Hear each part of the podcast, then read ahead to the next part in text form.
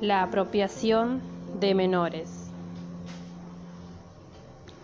El gran protagonista de los sucesos que ocurrieron en el año 1976, de la mano de Jorge Rafael Videla, acompañado del ministro José Alfredo Martínez de Oz y el almirante Emilio Macera, quien dirigía los campos de concentración donde llevaban grupos de madres para ser torturadas y asesinadas, incluso embarazadas que daban a luz durante el cautiverio clandestino, perdían a sus hijos señalando que fueron dados en adopción para destruir su identidad.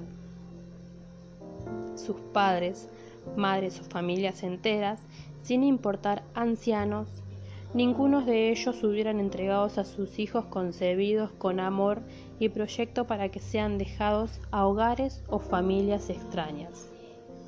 Estos niños buscan saber sus raíces y recuperar el ámbito de amor y de paz con el absoluto derecho de conocer su paradero a través del restablecimiento de la justicia y la verdad. Es imposible determinar cuántos son los menores que se encuentran en la misma situación, aunque el número de mujeres gestantes detenidas o desaparecidas superan el centenar.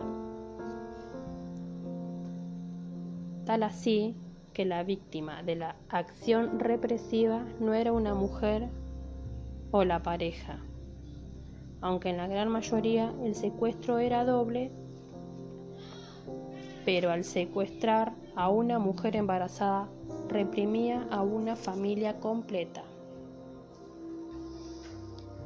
Esos niños robados o que recién nacían en los centros de detención eran inscriptos como hijos propios por muchos miembros de la represión, vendidos o abandonados en institutos.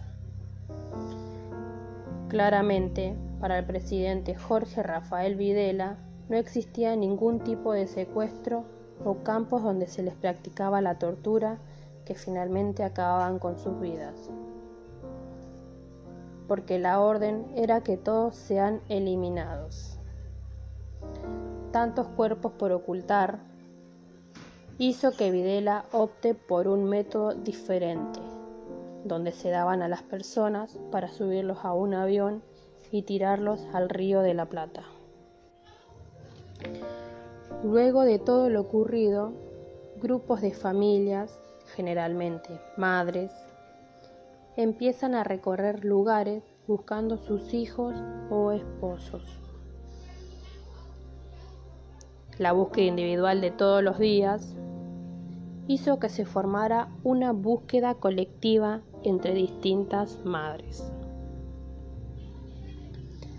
Tal así que las madres de Plaza de Mayo inician su camino de lucha unidas por el mismo acto terrorista del presidente Jorge Rafael Videla. Los argentinos destacan que la dictadura fueron las noches más oscuras que existió en el país. Miles de madres hoy en día tienen la fe e ilusión de poder encontrar a sus hijos y nietos como lo hicieron varios de ellas.